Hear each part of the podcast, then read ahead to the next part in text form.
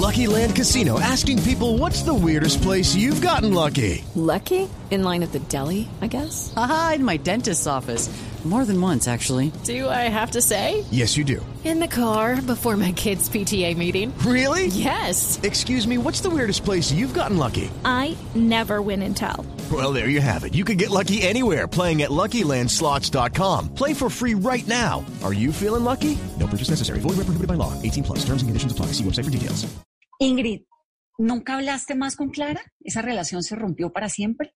Mira, el, problema con la, la, relación con Clara eh, es las decisiones que ella tomó una vez que estuvo eh, liberada. Ella, ella dijo cosas, primero, que no eran ciertas, fue muy agresiva conmigo, eh, fue muy injusto, y yo creo que eso es algo que ella nunca me ha hablado, nunca, nunca ha dicho que, que, que, lo que dijo no, no fue cierto, nunca se ha disculpado, nunca ha tratado de...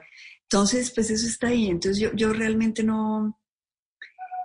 Eh, le deseo lo mejor, eh, de verdad le deseo lo mejor, pero, pero pienso que no tengo en, en ninguna, eh, digamos, ganas de acercarme a ella. No, no tengo, no me siento de todos los amigos, eh, de la gente que conociste en el secuestro, con la que sobrevivieron esas épocas tan horribles, ¿qué quedó? ¿Con quién hablas? ¿Con quién te ves? ¿O con ninguno?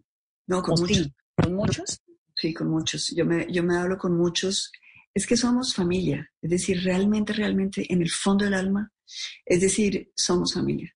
Ellos y yo hablamos de cosas que no podemos hablar con nadie más.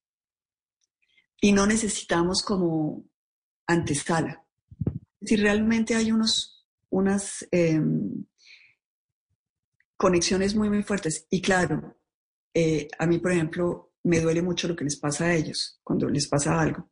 Es decir, me siento muy, muy eh, protectora, si se quiere. Son como, como mis hermanos pequeños. Me, me duele infinitamente cuando les hacen daño. Entonces ahí sí siento que hay una cosa como de protección muy, muy fuerte. Y yo, creo que ellos son igual conmigo.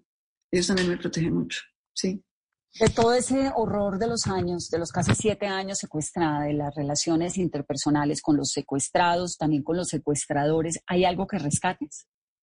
Sí, que digas, claro. ¿es uno positivo?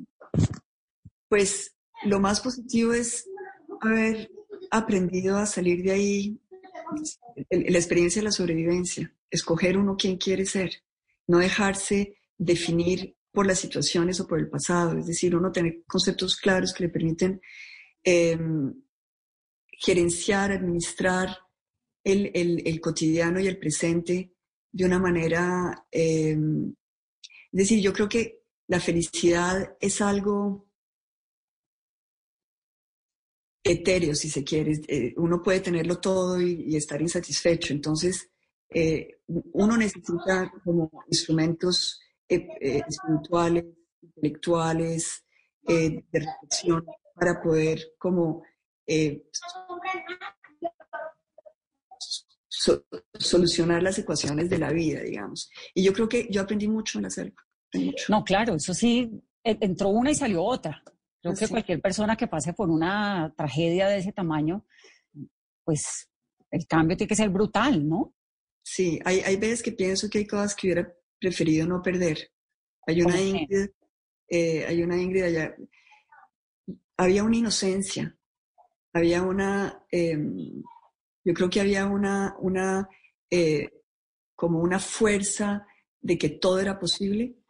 Eh, eso, eso, obviamente, pues, eh, pero la, la mantengo de otra manera. Es decir, yo creo que el todo es posible, ya no, eh, digamos, lo conjugo en el yo, no es una cosa como que puedo hacer que todo sea posible, sino que sé que todo puede ser posible, eh, todos unidos. Creo que eso lo aprendí mucho. Ingrid, ¿y Leconte? ¿Tampoco volviste a hablar con él o sí?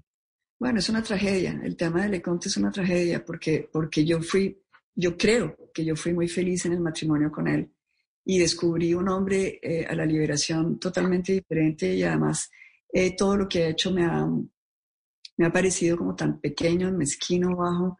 Eh, es decir, cuando yo pienso que se, lo único que le interesaba en, esta, eh, después del secuestro fue eh, mirar a ver cómo sacaba plata de la relación conmigo. Es tan triste, es decir, es tan triste. Eh, eso a mí me ha ofendido mucho. Yo hablé con el abogado de él y le dije que me parecía que era, que era, es decir, que yo no entendía él cómo podía estar em, defendiendo o representando a una persona que estaba haciendo lo que él estaba haciendo. Y el abogado me dijo, uno tiene los clientes que uno tiene y no siempre está uno de acuerdo con ellos. ¿Cuántos años casada con él? Pues no fueron muchos casadas con, casada con él, pero, pero más la selva y todo eso. Es, decir, fueron como 15 años. No, pues un montón de tiempo, ¿cómo así? ¿No? No, y, el dolor, es decir, independientemente que, digamos, uno hace Rakiri y listo, pero, pero yo sí veo que para mis hijos eh, fue, fue muy violento porque ellos querían mucho a Juan Carlos, lo querían muchísimo. Y de pronto ver una persona eh, totalmente, es decir, sin, sí, eh, baja en, en, en, lo que dice, en lo que hace, en, las, todo lo que ha tratado de hacer eh, para, es decir, es tan triste que, mejor dicho, prefiero, es decir, ni hablemos. pero, pero, pero es que obviamente esto todo el mundo te lo quiere preguntar y no lo pregunta, y yo obviamente todo lo quiero preguntar y lo pregunto. Pero es que los colombianos nos quedamos con la imagen de Lecón andando con un, un Ingrid de cartón por todo lado, repartiendo flyers en helicópteros y cuando tú saliste de la liberación fue inmediato ese rompimiento. ¿Tú qué información tenías que no teníamos los que estábamos viendo en televisión eso? Bueno, eh, habían dos cosas. Primero, yo sabía que él estaba con alguien, ¿no? Y él había sacado una, eh, una revista que mi mamá había guardado y que fue lo que leí al volver, porque esa yo no la había leído en la selva en que él decía que él estaba muy enamorado, que él quería tener eh, hijos con esta otra persona porque conmigo nunca había querido tener hijos. Eso, yo, creo que eso fue lo que más me ofendió. Eso, eso, sí me, me, ahí yo creo que hubo, pero bueno, hubo un hecho que para mí fue muy diciente y es que cuando yo estoy, estoy bajándome de las escaleras del avión, estoy bajando de las escaleras del avión, veo a mi mamá, la abrazo con esa felicidad de ver a mi mamá y detrás está Juan Carlos. Y yo pienso, qué bueno, vino, ¿no? Ilusión, pues, ¿no? Eh, porque yo ya sabía que él estaba con otra persona, eso era Voz Populi en la radio, y yo ya, todo el mundo sabía, yo incluía. Entonces lo veo a él y digo, bueno, como que tuve ese momento, y él se acerca. Y antes de que yo pueda como nada, es decir, me dice, ¿puedo seguir viviendo en tu apartamento? Él no me dijo, él no me dijo, eh, qué felicidad que estés viva, o qué bueno volverte a ver, o no. Entonces, para mí eso fue, y es ahí donde yo le hago así, como decían, porque yo pensé, no me voy a dejar amargar este momento. Es decir, es tan, esto es un milagro. Nadie me va a quitar la felicidad de volver. Nadie. Eh, y al día siguiente él, él, era muy hábil y es muy hábil con, la prensa, entonces transformó eso en que él era la víctima y que yo no lo había mirado y tal.